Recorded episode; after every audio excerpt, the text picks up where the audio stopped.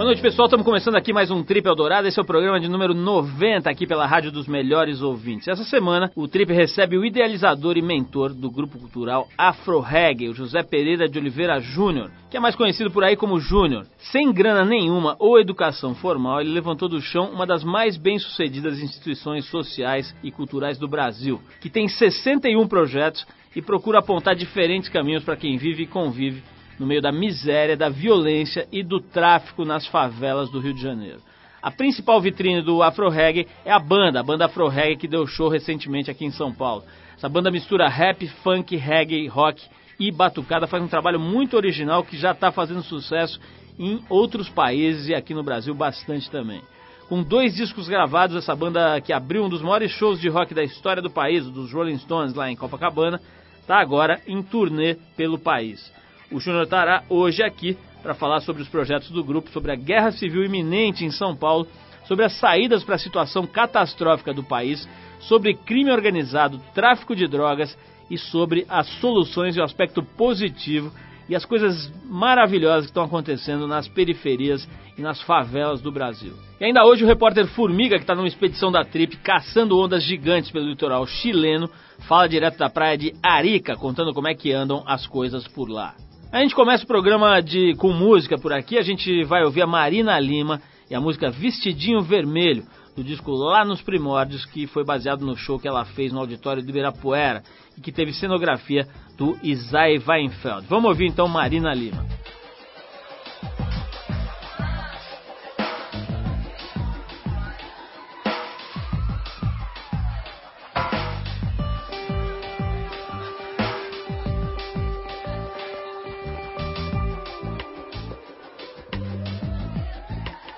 Eu tava lá, na louca.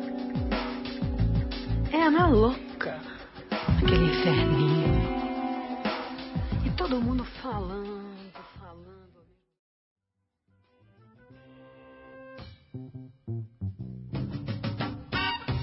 De volta com o Trip FM, a Trip mandou uma equipe de peso, chefiada pelo multiesportista Roberto Luiz Roberto Formiga, para o Chile. A expedição foi realizar uma pesquisa sobre as mais perfeitas ondas da América do Sul. Foi fazer, como diria Arthur Veríssimo, um levantamento das ondas do litoral da América do Sul.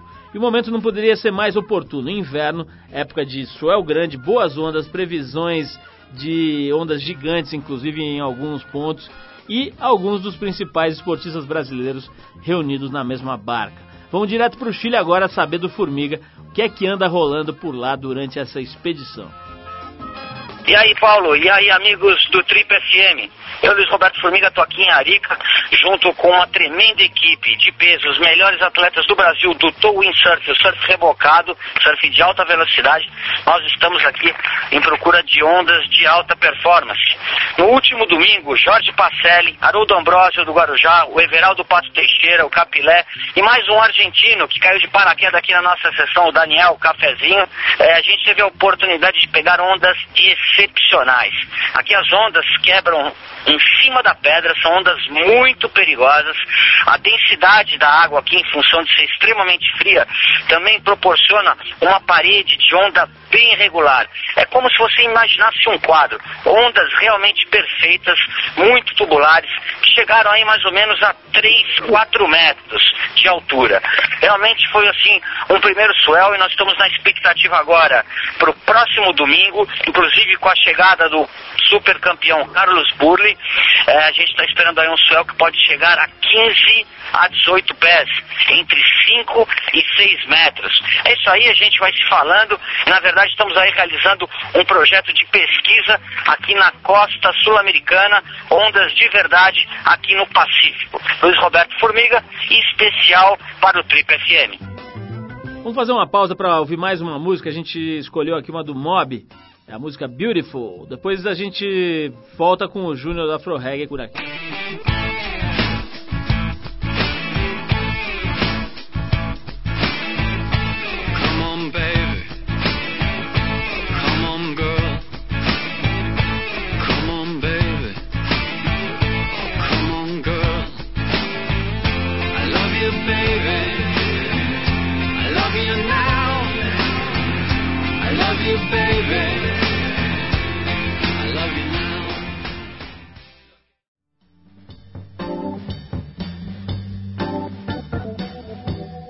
Ele nasceu no subúrbio carioca, no bairro de Ramos, que hoje abriga o Complexo do Alemão, uma favela gigantesca, um dos lugares mais perigosos do Rio de Janeiro. Embora tenha sido criado no centro do Rio, numa área de prostituição e jogatina, ele driblou as drogas, o jogo, as armas e também a morte. Sem dinheiro ou educação formal, levantou do chão uma das mais bem-sucedidas instituições sociais e culturais do país, o Grupo Cultural Afro Reggae.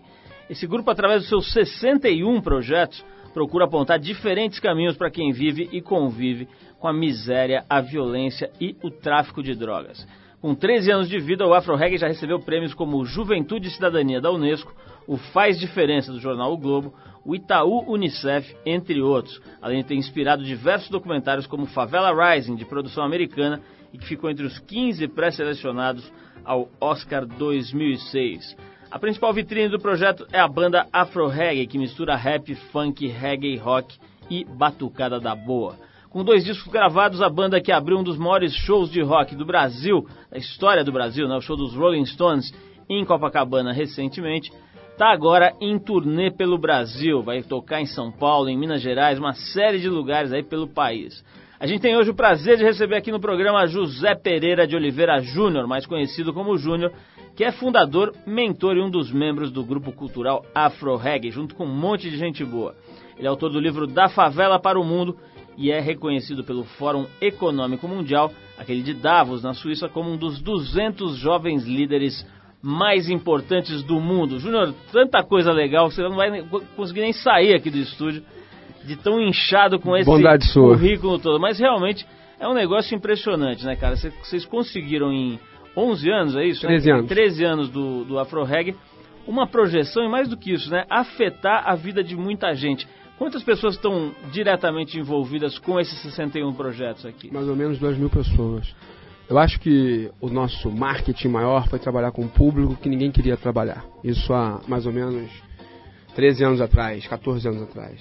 Então, quando você trabalha com um público que ninguém acredita, um público, digamos, que estava ali, que representa, digamos, mais de um terço da população brasileira, é, de alguma maneira as pessoas passaram a te olhar diferente. E quando você consegue produzir o resultado. Então acho que o Afro Reggae ele ganha essa visibilidade e notoriedade quando ele começa a mostrar que é possível tirar os caras do narcotráfico, é possível tirar os jovens da ociosidade e integrar extremos divididos, né? Você juntar, exemplo, o jovem da favela com o policial, juntar os jovens com de classe média com os jovens de classe baixa. E a partir daí vai. Ô, Júnior, eu tava vendo aí o teu livro, Da Favela para o Mundo, eu já sabia disso, mas ali reforçou na minha cabeça a importância de uma figura nessa, nesse início do projeto, que é o Ali Salomão. Isso. Né? Essa é eu já falei algumas vezes aqui na- no programa, acho que é uma das figuras mais, vamos dizer, subvalorizadas da história da cultura no Brasil. Não por falta de mérito dele, porque o cara era realmente um Genial, gênio, é. mas acho que por, por uma certa miopia da mídia aí que não consegue enxergar aquelas coisas que não são muito grandes ou que não estejam muito perto. Enfim, o cara era um poeta, fez músicas maravilhosas, atuou em todo tipo de manifestação cultural que você possa imaginar. Morreu recentemente aí, estava fazendo parte do Ministério do Gil, etc. Mas eu acho que é um cara que é pouco conhecido e pouco valorizado. Como é que foi a história do cruzamento da tua vida com a do Ali Salomão? Em 94, o, redator-chefe do nosso jornal, que chama Safra Rega Notícias, o Zé Renato, estava vendo entrevista no Jô Soares, na época no SBT. Aí ele falou assim, pô, bota num jogo que tá o Ali Salomão, o Antônio Cícero e o João Bosco. E eu não tinha noção também de quem era o Ali. E vi a entrevista, não sentia absolutamente nada, o Zé Renato achava que a gente tinha que se aproximar do Ali por tudo que ele representava no tropicalismo e essa coisa toda que você acabou de relatar, que era um cara genial. Bem, nós ligamos para ele no dia seguinte, ele tinha acabado de assumir a. Ele era editor da livraria Francisco Alves. A ideia era fazer uma aproximação do jornal com ele. E foi amor à primeira vista, cara. O Ali, na verdade, ele, ele cismou, na verdade, comigo. Ele ficou meio que, digamos assim, é, deslumbrado com a minha pessoa, mas numa- num momento que ninguém olhava para mim, eu era invisível. E o Ali começou a me levar para uma série de eventos, inclusive aqui em São Paulo, ele fazia aquele Banco Nacional de Ideias. E se não me engano, entre 94 e 95, teve um evento aqui, onde ele apresentou o Derek Walcott, que era um cara que ganhou o prêmio Nobel de Literatura. E ele falava de mim pro Derek como se eu fosse, digamos, o que eu sou hoje. Na época não era. Ele já, ele já vislumbrava o sucesso do Afro Reggae, coisa que nem a gente enxergava. Então ele foi uma pessoa fundamental na minha construção cultural. Né? Eu lembro que eu era um cara que curtia baile funk, Eu ali falava comigo de transculturalismo, pluriculturalismo, multiculturalismo, que eram quase que palavrão na minha cabeça. E uma outra figura muito importante para mim também foi um padre italiano chamado Lorenzo Zanetti. Agora, Júnior, tem uma coisa interessantíssima aí, na, porque a gente está falando de uma ONG que deu certo, né? Não são muitas, hoje existem acho que centenas ou milhares de ONGs aí no Brasil, mas eu, eu tenho dificuldade de, de, enxergar outras que tenham atingido em, em 13 anos a superfície e o profissionalismo que vocês conseguiram lá no AfroReg. Eu queria saber o seguinte, como é que é essa, essa estrutura profissional do AfroRec? As pessoas têm salário, elas têm organograma, elas respeitam uma hierarquia. Como é que é ter um conselho de administração? Como é que está a estruturação, vamos dizer, profissional dessa ONG? Com, porque 61 projetos, acho que são poucas as empresas que têm 61 atividades, né? Como é que vocês organizam isso no dia a dia? Olha, o AfroReg tem três pessoas jurídicas, né? tem uma ONG, uma OCIP e uma empresa. Tanto a OCIP quanto a empresa foram criadas para gerar recursos para a ONG. E hoje nós somos o nosso terceiro maior patrocinador. Temos um comitê gestor, que são oito pessoas que coordenam né, o dia a dia da instituição e tocam as políticas institucionais. É, são, temos uma folha de quase 170 pessoas, entre estagiários até os coordenadores. E boa parte da própria equipe do AfroReg é formado pelo próprio AfroReg. Então nós temos um trabalho o tempo todo de formação, porque dificilmente eu vou encontrar no mercado, algumas, algumas profissões eu encontro, como na área de comunicação, serviço social, mas eu não vou encontrar no mercado mediador de conflito, mediador de guerra. Eu vou encontrar no mercado alguém que consiga trabalhar com cultura urbana dentro da nossa ótica. Então, esse cara geralmente é um ex-aluno que é formado na instituição e começa a transitar fora do próprio AfroReg, porque se o AfroReg não, não, não, não fizer esse caminho de, de, de colocar pessoas para circular fora, ele fica num gueto, ele fica limitado. Então nós estimulamos que as pessoas transitem para que possam entender outras experiências e que possam trazer para nós. Isso é fundamental.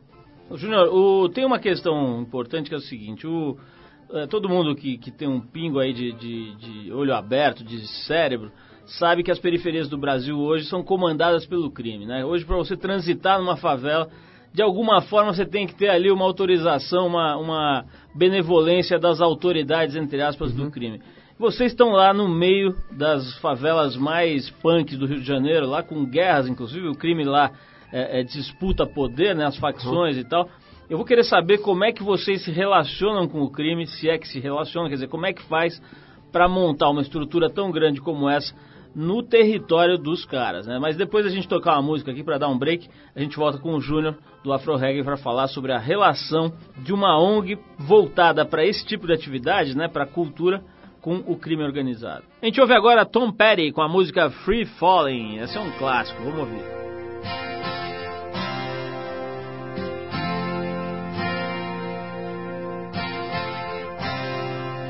She's a good girl. Loves her mom, loves Jesus. In America too. She's a good girl, is crazy about Elvis, loves horses. And her boyfriend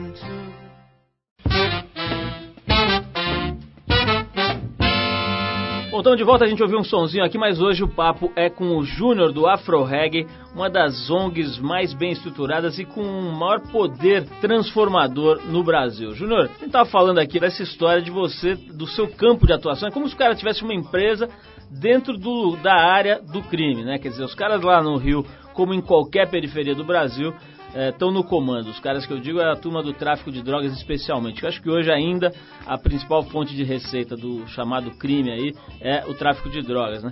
Enfim, eu queria saber como é que faz para estruturar um, um trabalho tão sofisticado, digamos assim, e tão amplo no território. Quer dizer, você tem que trocar ideia com os caras toda hora, tudo é, é autorizado por eles ou eles acabam deixando rolar porque respeitam a, o, o objetivo do trabalho. Como é que funciona essa relação? Aí? Nós não pedimos autorização para nada, no nosso caso a gente comunica, né? Então, assim, que comunicação é essa quando nós vamos ter algum tipo de, digamos assim, intervenção da imprensa para fazer uma grande matéria que vai filmar todo mundo? Ou quando vamos realizar um grande evento e a gente não gostaria que estivesse naquela região ali com poder bélico ostensivo? Então, tem uma, nesse sentido.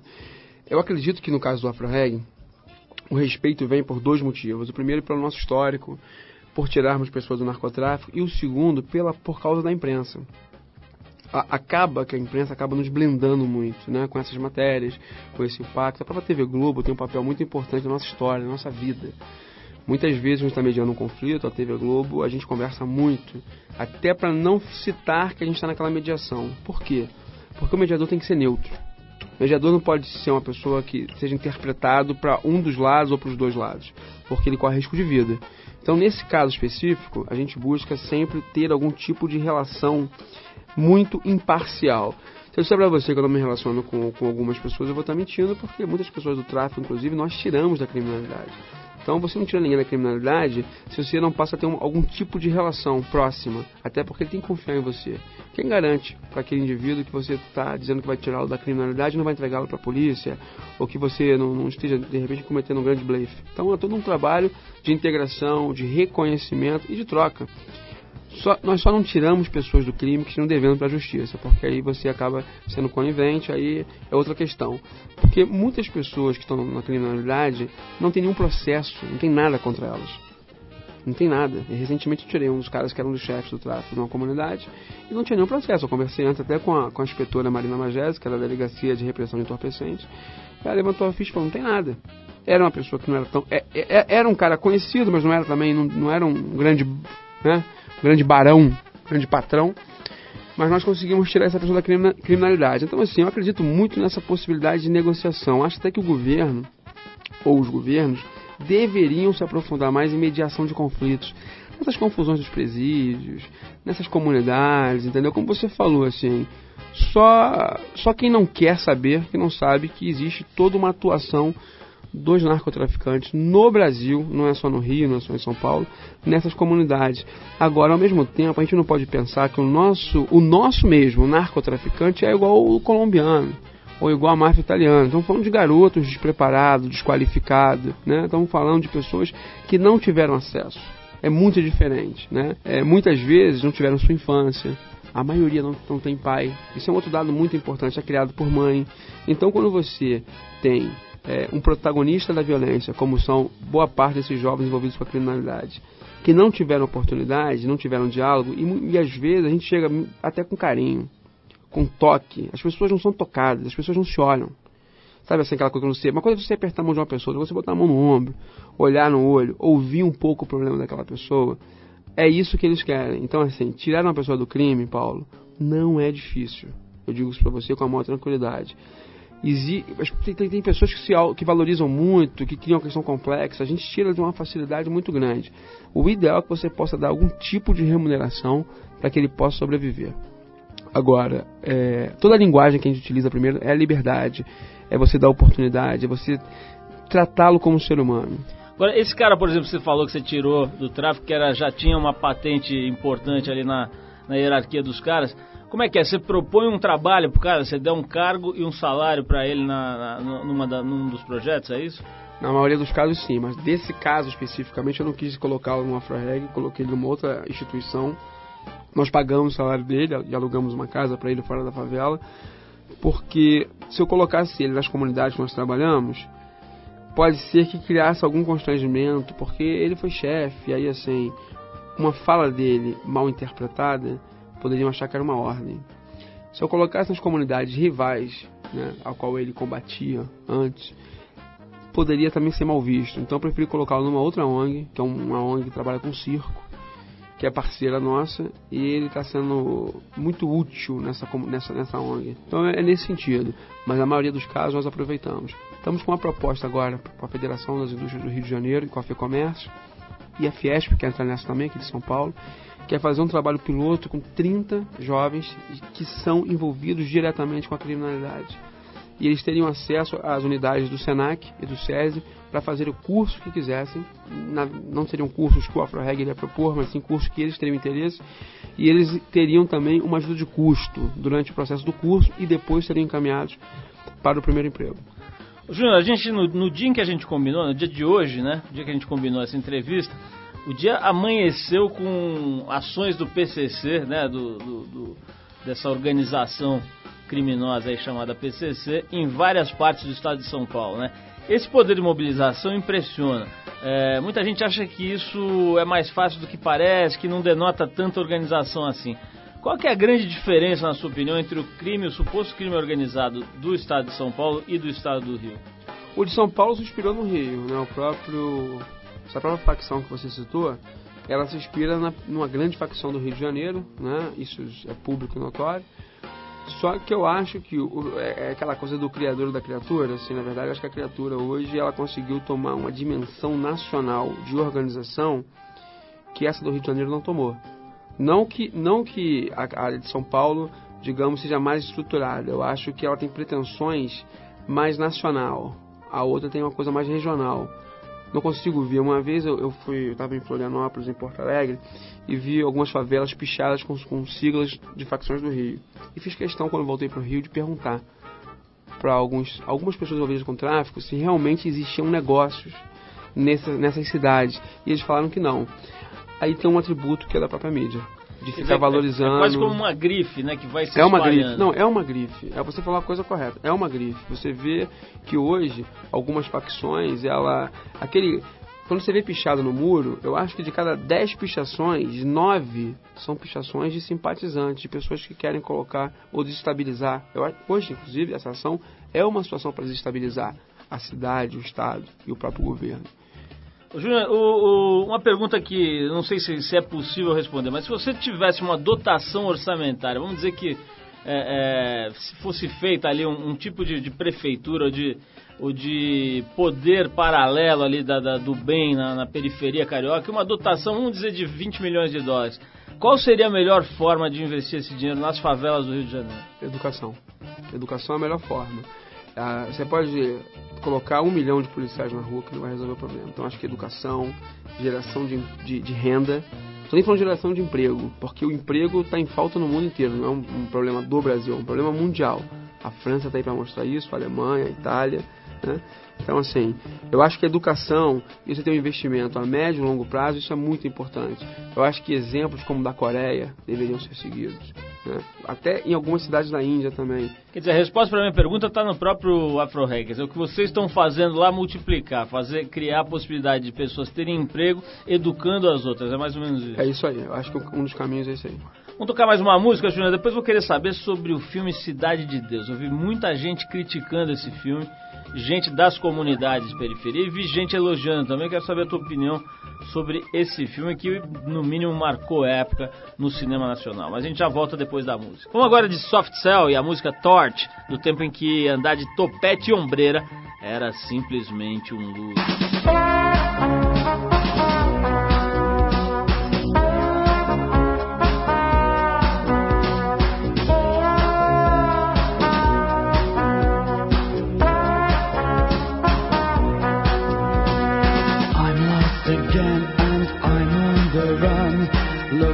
our love.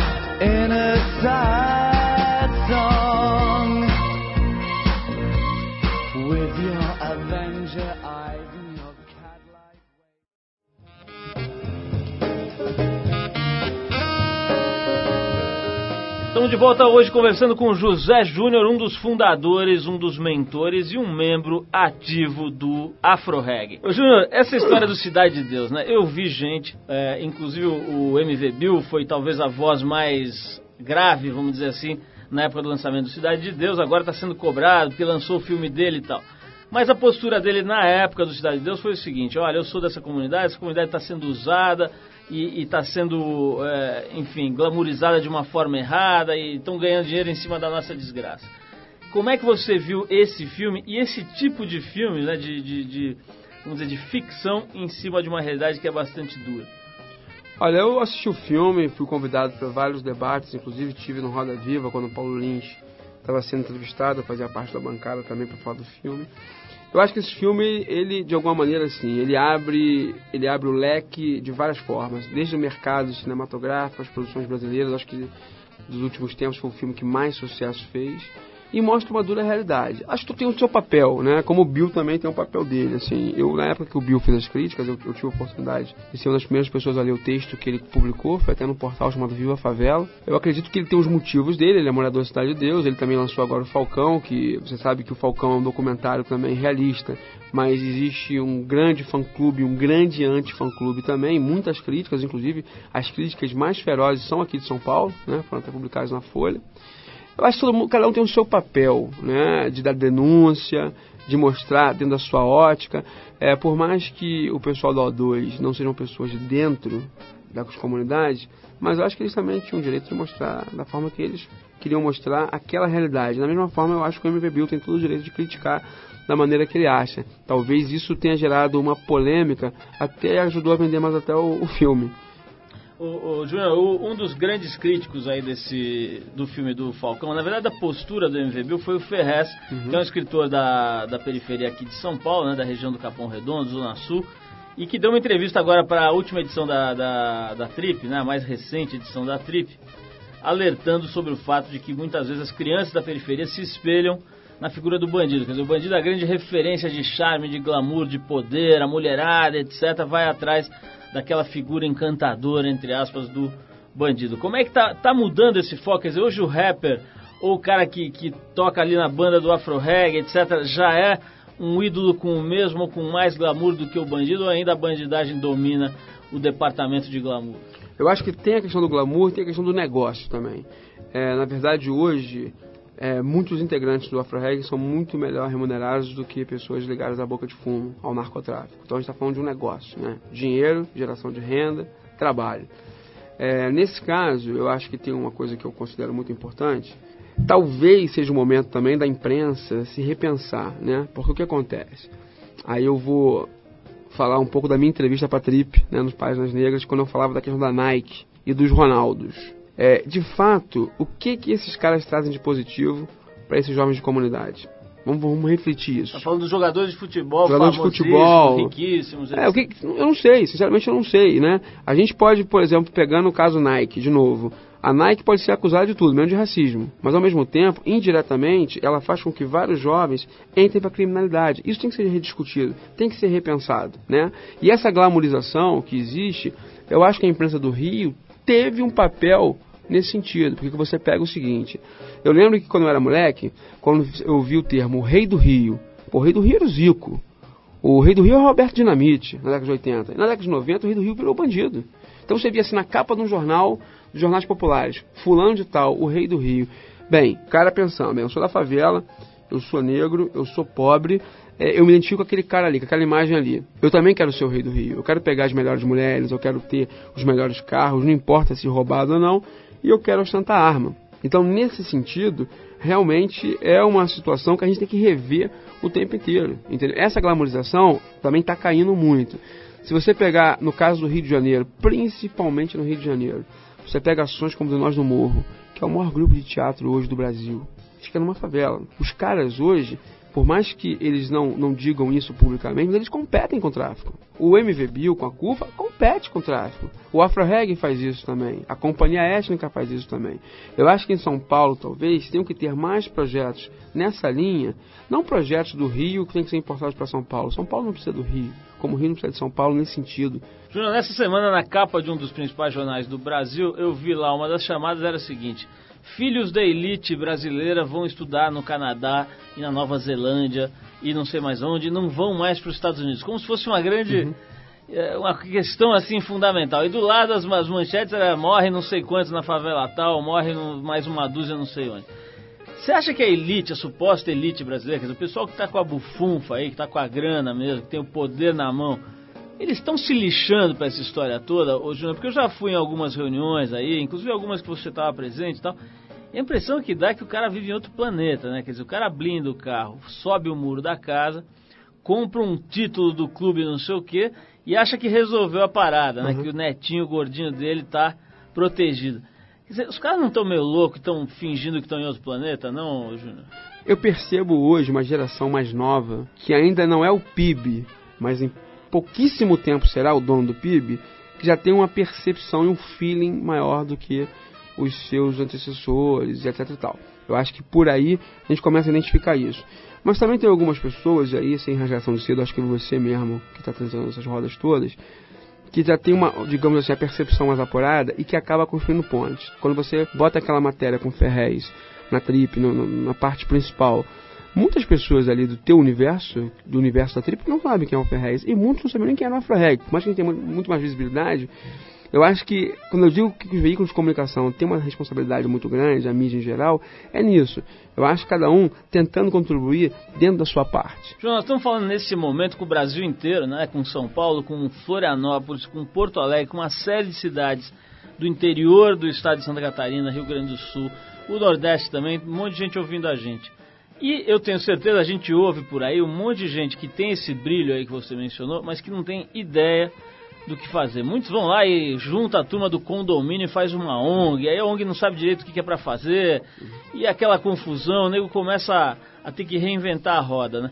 O que, que alguém bem intencionado, que tem alguma habilidade, ou que tem alguma grana, ou que tem alguma, algum tipo de contribuição deveria fazer para ser útil, para tentar transformar essa situação de miséria em que o Brasil está metido? Acho que buscar se informar, buscar olhar para dentro da sua própria casa. É, eu sempre cito o exemplo da empregada dentro de casa, né, que é aquela pessoa que às vezes para chegar às 7 horas da manhã na sua casa e ela sai às 5 ou 6 da tarde. Ela, por mais que você esteja dando trabalho para ela, você acaba desestruturando o núcleo familiar dela, porque ela tem que acordar às 4 e meia, 5 da manhã para estar na sua casa às 7 e chega a casa dela às 10 horas. E o filho dessa mulher? E o marido dessa mulher? E esse núcleo dela, como é que fica? Então, acho que são coisas que a gente tem que começar a olhar para dentro do nosso umbigo. Nossa casa, nosso prédio, nosso condomínio, a comunidade ao redor. Então, acho que é importante começar a buscar informações do que está acontecendo, buscar uma aproximação e tentar, muitas vezes, não é nem doar dinheiro. Talvez seja doar patrimônios que são tão ricos como gentileza, carinho, percepção. João, eu vejo que você tem uma, uma posição bastante otimista, né, com relação ao futuro e tal. É. Como é que é? Quer dizer, você acha que por outro lado a gente abre os jornais e hoje é um dia especialmente, vamos dizer, negativo no sentido de, desse saldo aí sobre o qual a gente está falando, é, ataques e, e bombas, etc., estourando pela cidade de São Paulo. Como é que é? Você acha que o futuro é positivo ou negativo? O vetor que a gente está vendo apontar para o futuro, na sua opinião, aponta para que direção? Pra mim, Paulo, assim, se eu fosse mais negativo, talvez eu cons- até captar mais recursos. Sério mesmo. Porque assim, existe uma indústria do problema, que é a indústria da blindagem de carro, da venda de jornal, da venda de revista, sabe disso, né? Das manchetes negativas, assim. Por que que não mostra, por exemplo, que na favela da Mangueira, boa parte de- dos atletas estarão participando do PAN 2007? São tudo gente da favela. Isso não está dando espaço. E que não mostra o próprio Nós do Morro que eu falei antes, está indo para Inglaterra agora fazer um dos festivais de teatro mais importantes do mundo. É um grupo da favela. Quem está falando disso? Ninguém. Agora, se um cara do Nós do Morro resolve pegar uma arma e dar um tiro num colega do lado, é a capa do jornal. É complicado isso, entendeu, irmão? Acho que assim, existe uma indústria do medo, do terror, que está vendendo muito, está gerando muito dinheiro, está gerando muito negócio, né? E aí, talvez há, há grandes interesses. Júnior, quero te agradecer a presença, foi mais uma vez um prazer bater papo com você. Hoje o nosso programa foi, foi gravado, né? Tá indo ao ar na sexta-feira, então seu show já rolou e já foi um sucesso. Mas tem mais. tem- Então, eu queria que você falasse É. das outras datas aí, Uhum. até porque é, depois de passar em São Paulo, o programa é retransmitido para uma Bacana. série de cidades. né? Ó, dia 11 em Campinas, 12 em Sorocaba, 13 em São Bernardo. Aí a gente está chegando no sul do Brasil, dia 14. Com esse- a turnê tem esse conceito, né? De, de oficinas, exibição de filmes e show. Dia 17 o show é no Opinião, em Porto Alegre. Dia 25 é em Florianópolis, no Largo da Alfândega. E dia 1 de setembro é um show histórico. É um show dentro de um batalhão da polícia em Belo Horizonte, aberto ao público. Né? Então, assim, a turnê Nenhum Motivo Explica a Guerra tem todo esse conceito. E queria até aproveitar aqui também agradecer a Natura e a Petrobras que estão financiando essa turnê. A Red Bull também é um parceiro super importante. E você também, Paulo. Assim, você, na verdade, é uma pessoa que está abrindo muitas portas aqui pra gente. Verdade, falo isso de coração mesmo, até nesse sentido de estar criando essa ponte aí. É, tenho feito alguns gols aqui em São Paulo e tenho como grandes lançadores você, o André Scaff e o Marcelo Loureiro. Tô virando goleador aí na aba de vocês. Brigadão, cara. Valeu mesmo. Valeu, Júnior. Parabéns pra você e pra todo mundo lá do Afro Reggae. Uma coisa que eu acho legal é que não tem, o Afro Reggae não tem uma pessoa só. É uma espécie de um polvo aí com tentáculos pra todos os lados. Você é um é, dos principais, mas tem lá um monte de gente, eu não me lembro, é tudo é MP, JP, JB, Anderson, LG. mas enfim, para todas as letras envolvidas Tá aí no, no Afro Reggae, um abraço, boa sorte aí nessa turnê, eu acho que vai ser bem legal. Esse show da polícia aí, do batalhão da polícia, vai ser demais, né? Porque a polícia de Minas tinha fama de ser a mais violenta do, Do Brasil, Brasil. etc. É Vocês estão Rio. fazendo projetos lá com eles e tal. Parabéns, vamos nessa. Boa sorte aí para os próximos shows, interior de São Paulo, região sul, Minas Gerais. Vai com certeza ser mó barato essa turnê do Afro Reggae. Bom, pra você ir entrando no clima aí do fim de semana, a gente separou uma do Jorge Benjora, Santa Clara, uma música muito bonita. Na sequência a gente volta com o boletim do fim por aqui. Maravilha, muito obrigado.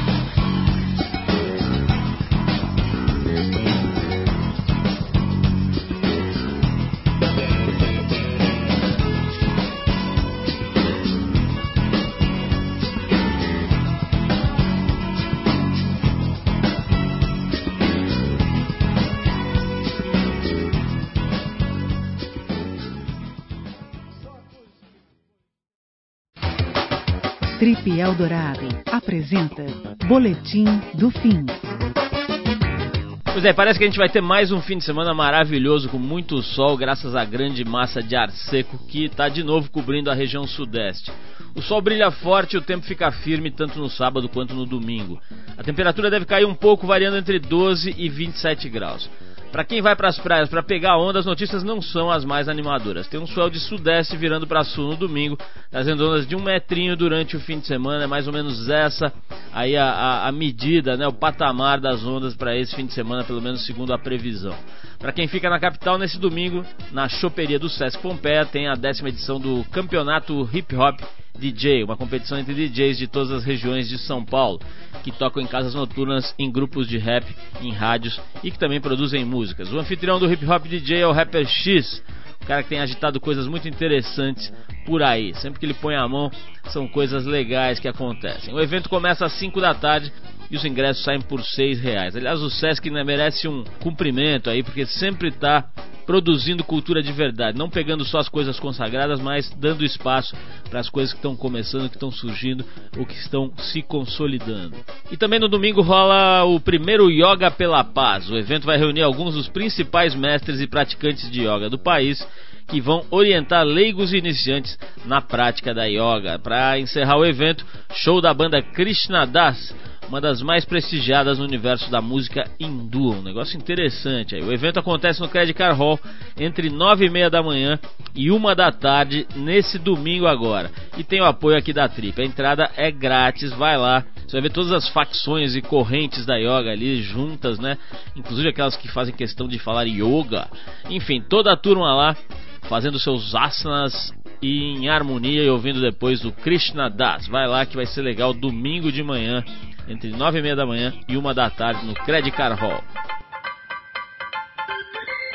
Bom, pessoal, a gente termina aqui o programa. O Trip Eldorado é uma produção da equipe que faz a revista Trip e a revista TPM, a Trip para Mulher, em parceria com a Eldorado FM, a rádio dos melhores ouvintes.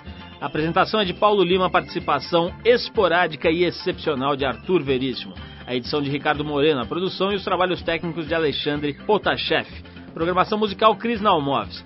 Para falar com a gente, você escreve para rádio@trip.com.br. Semana que vem a gente volta nesse mesmo horário com mais um Trip Eldorado aqui na Rádio dos Melhores Ouvintes. Abração, um bom fim de semana para todo mundo e até a próxima.